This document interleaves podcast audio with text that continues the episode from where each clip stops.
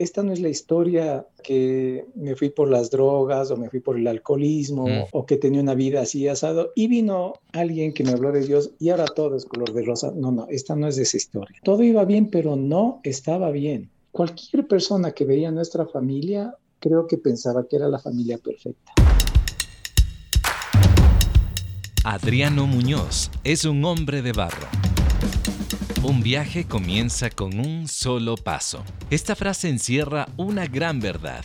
Pero ¿qué sucede cuando la desesperación te mueve a dar un paso hacia el dolor, la ira o la misma muerte? Un paso al vacío, primera parte. El hombre fue formado para la creatividad, para construir y elevar la vida de los que están a su alrededor. Siendo tan humanos, son una extraordinaria creación en las manos del alfarero. Hombre de Barro, con John Varela. Qué grato es encontrarme contigo y presentarte una nueva historia en este podcast Hombre de Barro. Pero antes, quiero contarte que tuve una conversación con un amigo, Matt Parker. Si tú escuchaste el, el, episodio y si no lo hiciste, te animo para que lo hagas. Él recibió luego de la entrevista de la conversación algunos mensajes de personas que escucharon el episodio. Y esto realmente me alegra porque eh, fuiste inspirado por la historia y la conversación man mantenida con Matt. Hoy yo tengo a otro hombre de barro. Su nombre es Adriano Muñoz. Ahora mismo él está en otra ciudad en el norte del Ecuador, no muy lejos de Quito, donde yo me encuentro, y qué bueno que la tecnología, Adriano, nos pueda unir en este tiempo. Así que bienvenido, Adriano, qué gusto saludarte. Muchísimas gracias, John. Un saludo muy fraterno a través de este ciberespacio en donde podemos juntarnos para cruzar ideas, para conocernos mejor cada vez más. Qué bien. ¿En qué ciudad estás, Adriano, si se puede saber? En este momento estoy en la ciudad de Ibarra, una ciudad que está más o menos a unos 118 kilómetros al norte de la ciudad de Quito, para aquellos oyentes que no están en el país. Uh -huh. Y eh, a pesar de que yo soy quiteño, yo vivo yeah. en Ibarra ya cerca de 20 años. Oh, bastante tiempo. Sí, Correcto, acá yo vine con un proyecto de negocio y ya nos quedamos acá porque básicamente nosotros vivimos en algunas ciudades del país y decidimos radicarnos en la ciudad de Ibarra, básicamente porque acá está la familia política, es decir, mi esposa, uh -huh. ella es de Ibarra, ah, qué bien. y luego después mis hijos, cuando vivíamos en Quito, ellos vinieron a nacer a Ibarra, entonces ya era como una tendencia, por ahí dicen que la cabra tira al monte, ¿no es cierto? Entonces, bien obediente a eso, eh, terminamos acá y yo dije, es una linda ciudad, es un hermoso sitio para vivir. Qué bien, eh, la ciudad blanca se la conoce, ¿no? Se la conoce como la ciudad blanca. Adriano, tú eres ingeniero comercial, administrador de empresa, cuentas con un negocio propio que se llama De Piel. Qué bueno que puedas darme ese tiempo, me imagino que cada semana siempre hay eh, reuniones y todo esto, pero yo valoro mucho el que permitas en tu agenda haber apartado hoy conversación con John para Hombre de Barro. Realmente eh, yo te agradezco por eso. Y Adriano, para empezar nuestra conversación, para ir conociendo un poquito, tal vez yo quiero ser un poco, ¿qué será la palabra? Un poco drástico en un recuerdo. Yo quisiera que tú me lleves a un lugar donde literalmente debo decir que si dabas un paso hacia adelante te habría costado la vida.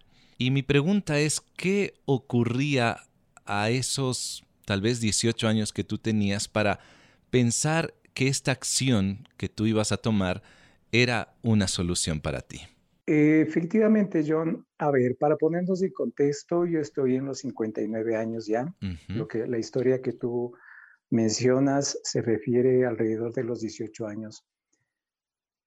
El, el contexto es, yo estaba parado en un edificio, en una torre de un edificio de universidad, y habrá sido la tarde, ah, no, miento, la mañana. Era en la mañana llevé un viento, siempre tú sabes, en los edificios arriba corre un viento claro. fuerte. Y yo miraba, qué sé yo, ocho o nueve pisos abajo y decía, si doy un paso, se termina todo lo que estoy viviendo. Mm. Tu pregunta, ¿qué estaba viviendo? Yo, yo califico mi familia, de mi familia natural, pues, ¿no es cierto? Eh, una familia disfuncional, ¿Por qué te digo disfuncional? Es una, es una familia o era una familia en donde mi papá mm, trabajaba fuera de la ciudad de, Quito siempre. Él siempre fue un padre ausente por asuntos de trabajo y eso trajo algunas cosas. Es decir, mi madre sola, ¿no es cierto? Mi papá venía los fines de semana cuando podía, que era la mayoría de veces, podía la mayoría de veces, pero venía cansado. Y luego se iba eh, los domingos. Y con el tiempo sucedió que nos enteramos de infidelidades de mi padre a mi madre, lo cual rompió de alguna manera ese equilibrio que, que mi madre logró consolidar dentro del hogar. Tú entiendes, una madre que está sola, que está a cargo de tres hijos y que íbamos creciendo con preguntas, pero nos acostumbramos a esa figura. Papá venía el fin de semana y de lunes a viernes mi mamá era todo. Hombre de barro, con John Varela. Pero mi mamá fue un escudo, John. Mi mamá fue una, fue una protección permanente, nos inculcó valores, hizo todo lo que humanamente ella pudo. Pero sin embargo era disfuncional. ¿Por qué razón? Porque no teníamos ese referente paterno que nos permitía, más allá del temor a que ya viene papá el fin de semana, no nos permitía tener un parámetro de direccionamiento a los hijos. Te digo por mi experiencia. Más sucedió que eh, un día falleció mi hermano mayor por un accidente de tránsito. Él fue atropellado por unas personas que conducían en estado de ebriedad y mi hermano falleció. Y un día me acosté y al día siguiente ya no tenía hermano. Ese fue, John, ese fue el jaque mate que mi familia eh, sufrió. Imagínate, tu mamá o mi mamá que estaba eh, haciendo lo que podía, recibe esa puñalada literalmente en el corazón de la pérdida de su hijo mayor y quedamos dos. Entonces, ¿qué sucedió? Que mi papá se dedicó más a aislarse y yo ahora entiendo un poco más las razones. Era un bebedor social, ¿sí? Y entonces venían y estaban con los amigos en la casa, etcétera, etcétera. Y todo eso a mí me disgustaba porque yo veía que no era algo de fondo, es decir, tener un fin de semana para estar con los amigos en la casa, jugando, lo que sea, amigos de, de mis padres, digo, ¿no? Para mí eso no era un hogar. Y claro, no había la unión con mi madre, no había la unidad con mi madre, y eso a mí me hacía sufrir mucho.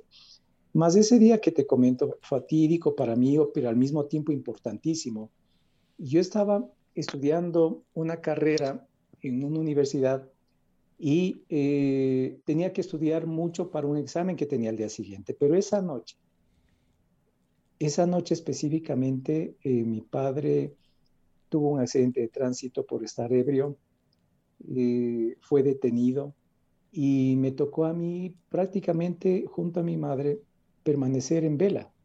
En ese entonces no había celulares, no había nada, ¿no es cierto? No sabíamos, simplemente no llegaba y cuando nos enteramos resulta que estaba preso. Así que yo tenía que dar un examen y fui al examen sin haber pegado los ojos, sin haber topado eh, la parte que me correspondía de la práctica. Y emocionalmente devastado también, ¿no? Claro. Devastado total, mm. porque lo que te cuento ya es, el, ya es la gota que derramó el vaso de agua. Así que ahí estaba, yo decía, ¿para qué lucho si con esto no puedo? ¿Para qué? ¿Qué tengo a mi favor? O sea, ¿por qué debería yo continuar esa vida? Es imposible a esa edad que yo haya podido mirar lo que, por ejemplo, ahora yo puedo ver en retrospectiva, pero en ese entonces era negado, no veía nada. Claro, un caos. Entonces yo subí para relajarme, para tranquilizarme, subí a esa terraza y, y sí, me vino esa vocecita de que lánzate, con eso se acaba todo, termina con ese dolor emocional. Y aquí me tienes, yo no lo hice, no lo hice. Me encantaría decirte que hubo alguien que, que me hizo reflexionar o que algún pensamiento tal vez. Lo único que yo pensaba era que no quería ser yo eh, otro motivo de dolor para mi madre. Eso te detuvo entonces, Adrián. Eso me detuvo porque recuerda que mi madre había perdido a su hijo mayor. Yo no quería ser otro motivo de eso. Entonces, pienso que eso fue lo que me dio la fuerza para bajar de esa terraza. Lógicamente me jalé el examen. y, y, bueno, pero, pero la vida me dio muchas, muchas, muchas más oportunidades, John, para seguir adelante.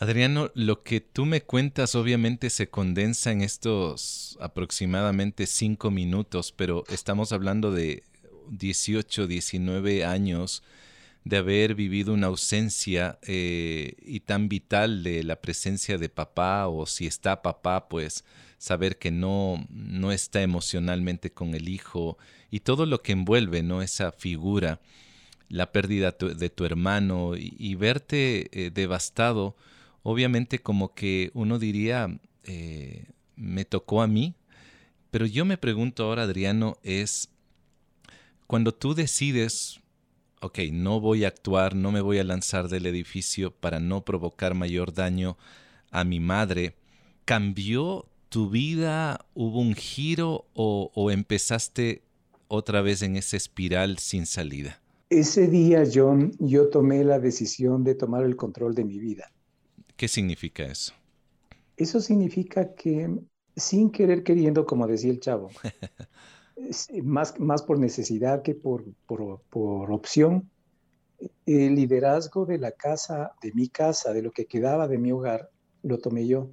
Yo fui el, fíjate que yo, yo, soy, yo era el menor de los hijos, soy el menor de los hijos de mis padres. ¿De cuántos, Adriano? De tres. Ah, Falleció el mayor, quedábamos dos, y entonces lo lógico era que él, él segundo tome la posta, pero eso no sucedió, entonces mm. baja la siguiente cifra y era el Adriano. Eras tú, claro. Entonces yo era el soporte de mi, de mi madre, el confidente, el acolitador, el que le soportaba en todo y le ayudaba con las confrontaciones con mi papá, quien eh, hasta cierto punto ponía el punto de orden, era yo. Y la familia se acostumbró a eso.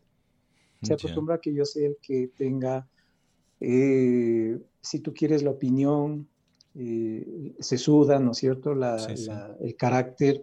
Tal vez, tal vez para las personas que me conocieron piensan que yo era demasiado duro en algunos sentidos, pero eso tenía un trasfondo, eso tenía una razón. Yo necesitaba esa fortaleza de carácter para soportar un hogar que no tenía idea de cómo se manejaba un hogar.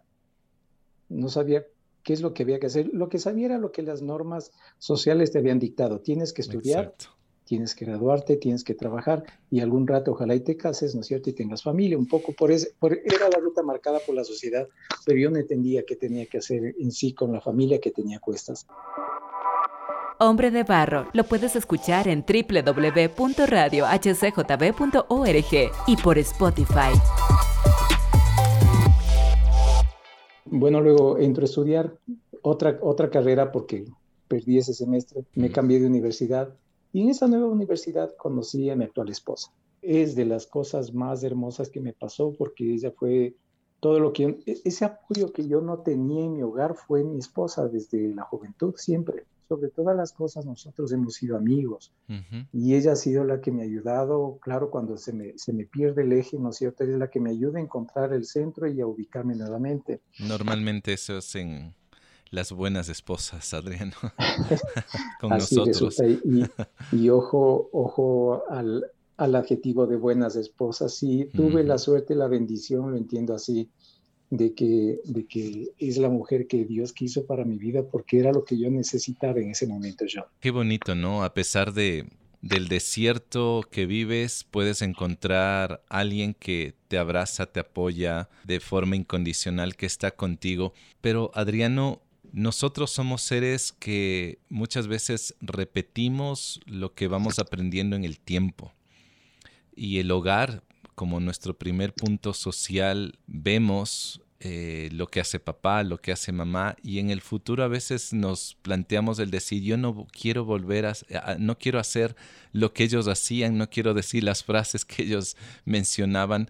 ¿Algo ocurrió en tu vida que de pronto se empiezan a repetir patrones sin que tú los hayas querido hacer? Mira, alguna de las cosas que le criticaba a mi padre es que le decía que no, es que le decía, yo sentía respecto a él, que él me enseñó todo lo que no debía hacer en la vida. O sea, no, es, no, era el tipo de padre que te enseña todo lo que te debes hacer, más bien él, se, él optó, creo que sin querer, por el lado de enseñarme lo que no debía hacer. Entonces, mis barandas laterales, mis límites eran cuando yo veía alguna identidad de, mis, de mi actitud, de mi forma de ser, parecido a mi padre, decían, no, esto no, esto está mal. Entonces cambiaba, ¿no es cierto? Lo cual tampoco era justo para él, pero en ese entonces de la historia, esa era la forma en la que yo me fui desarrollando. Claro. Y luego después, eh, mira, ya cuando eh, termino la universidad, entro a trabajar a una empresa muy grande de, a nivel mundial, pero lógicamente yo acá en Ecuador.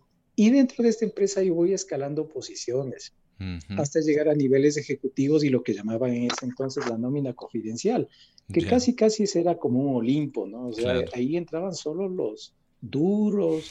Eh, y esto se logró, John, en base a un trabajo muy fuerte, muy fuerte, muy exigente y por supuesto a tener un equipo de trabajo de primera línea. Logramos resultados que eran reconocidos a nivel internacional y eso me puso en una posición cada vez más, eh, desde el punto de vista ejecutivo, más apetecible para otras empresas también. Entonces el nombre, mi nombre se fue cotizando en el mercado laboral y pues, ¿qué te digo? Me sentía bien porque ganaba bien, tenía, ya ves, tenía juventud, tenía dinero, tenía poder, porque el dinero normalmente te da un poder. Claro cuando me di cuenta ya se habían borrado esas líneas límites que me había autoimpuesto con las conductas de mi padre y resulta que yo estaba pisando los mismos campos que había oh. dicho un día que no lo voy a hacer. Cuando me di cuenta, salía de mi hogar y mis hijos estaban dormidos y pequeños, ¿no? Y cuando regresaba, otra vez estaban dormidos, es decir, oh, casi, casi, el fin, casi no los veía. El fin de semana, como trabajaba yo en el área de marketing y el marketing y muchas veces se mueve con eventos que suceden el fin de semana, pues también me tocaba a veces ausentarme de la casa y eso me trajo problemas. Desatendí a mi esposa, desatendí a mis hijos y sí, cometí los mismos errores que había criticado mi padre, entonces eso oh. también ya me puso otra perspectiva. eso eh, me dio un golpe porque ya también yo pensaba en, en que mi esposa y mis hijos de repente mm, como que no, no cuadraban en ese concepto de dinamismo que yo necesitaba para seguir subiendo como espuma en la parte profesional. Como que eh, son esas cosas, voces que te susurran en el oído. Y claro, todo eso, John, te llevan las circunstancias, porque uno no se lo propone, son las circunstancias que sin duda colaboraron también las vidas de, la vida de mi esposa, la vida de mis hijos, de los vecinos, de la familia, etcétera, todo, todo, todo, todo, lo que es tu entorno laboral, todo apuntó a que yo me fui envaneciendo en la parte del éxito laboral y dejando de ver lo que tanto me motivó en el inicio, que era el formar mi familia. Hombre de barro, originalidad en sus manos. Adriano, no tomaste la decisión de lanzarte de un edificio, gracias a Dios, porque Tú tienes una historia que a continuación me gustaría conocerla, pero de alguna manera hay mucha gente que por escalar se lanza al vacío y sin darse cuenta que el escalar sin el acompañamiento de la familia, sin el acompañamiento del cónyuge, de los hijos, sin el tiempo que tú puedes valorar eh, un paseo, un, un, partido de deporte de tus hijos. Se me ocurre pensar en esas cosas cotidianas que por escalar nosotros los varones nos olvidamos de esos detalles, de esa sorpresa hermosa de la vida. Adriano, cuando tú estás en este punto de darte cuenta que estás repitiendo un patrón que prácticamente destruyó tu niñez, ¿qué sucede? ¿Qué es lo que realmente te, te vuelve a sacar y te da vida? Es correcto, John, uno pierde la, pierde la mira, ¿no es cierto? Pierde el enfoque. Uno, uno deja de priorizar las cosas familiares. Eso es verdad. Lo que tú dices, ¿no es cierto? El ver cómo los hijos van creciendo.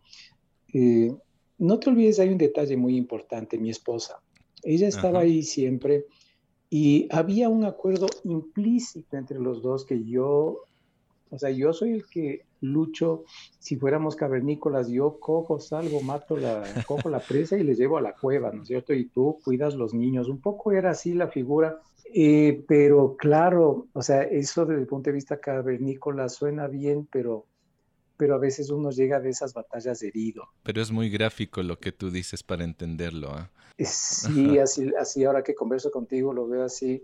No lo había pensado antes, pero más o menos así, así resulta. Uno llega herido, uno llega cansado y uno no llega a la cueva o a la casa porque a veces, no es que a veces, las mujeres, las esposas tienen sus propios gigantes, sus propias batallas sus propios retos, ¿no es cierto? Y uno no se pone a la altura de entender ni a la esposa ni a los hijos, y es imposible que tus hijos pequeños te entiendan a ti.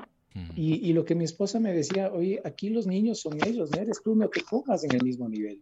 Eh, mira, esa situación de éxito, porque a veces decía, sí, eh, esta, no es, esta no es la historia yo en la que me fui por las drogas o me fui por el alcoholismo o que tenía una vida así asado y vino alguien que me habló de Dios y ahora todo es color de rosa. No, no, esta no es de esa historia. Esta historia es de alguien que tenía bastante éxito en lo profesional, que no me dolía nada, ¿no es cierto? No estaba enfermo, no tenía una enfermedad terminal ni nada de eso. O sea, todo iba bien, pero no estaba bien. O sea, todo iba bien, pero no estaba bien. Entonces, esta burbuja, llamémosla así, esta burbuja de fantasía, porque no es otra cosa, ahora ya te lo puedo decir eh, más de 20 años después, esta burbuja se reventó, eh, me, me, trajo un peso más grande, mucho más grande de lo que yo podía resistir. Y se reventó, colapsó mi hogar. Mi esposa siempre estuvo ahí para proteger a mis hijos del impacto de este de la, de la explosión, ¿no es cierto? Porque hay algo importante y que tal vez a alguien le pueda interesar, John. Cualquier persona que veía nuestra familia, creo que pensaba que era la familia perfecta. Porque miraba lo de afuera, ¿no? Miraba lo de afuera, miraba el cascarón, pero adentro tampoco te digo que había la podredumbre ni nada de eso, no, no, pero no estábamos bien, o sea, simplemente era por decirte de alguna manera un, una carcasa de Fórmula 1, el carrazo de Mercedes-Benz, por decirlo así, ¿no es cierto? Pero con un motorcito chiquito que no daba para nada, o sea, en el fondo no funcionaba como, ahora sí tengo que decirlo, como Dios sabía que podía y que tenía que funcionar. Quiero agradecer a Adriano Muñoz por esta conversación e invitarte a ti para que puedas nuevamente escuchar la segunda parte de este episodio. Pero en este momento yo quiero hacerte una pregunta. ¿Hay algo de la historia de Adriano que se parece a la tuya? Un viaje comienza con un solo paso. Y quiero pedirte que ese paso no te lleve al odio o a la violencia, al resentimiento. Que tu paso sea para encontrar una segunda oportunidad para creer, para amar y sobre todo, para encontrarte con Dios. El episodio de hoy se titula Un paso al vacío, primera parte. El podcast Hombre de Barro lo encuentras en la web hcjb.org. También para escuchar este episodio una vez más, está en la plataforma Spotify, SoundCloud y Apple Music. Finalmente, pedirte que también lo puedas compartir con tus amigos, tu familia, con aquellos colegas. La próxima semana te invito para escuchar la segunda parte de esta historia de Adriano Muñoz, Un paso al vacío. Hasta pronto. Hombre de Barro, con John Varela. Hombre de Barro es una producción de HCJB.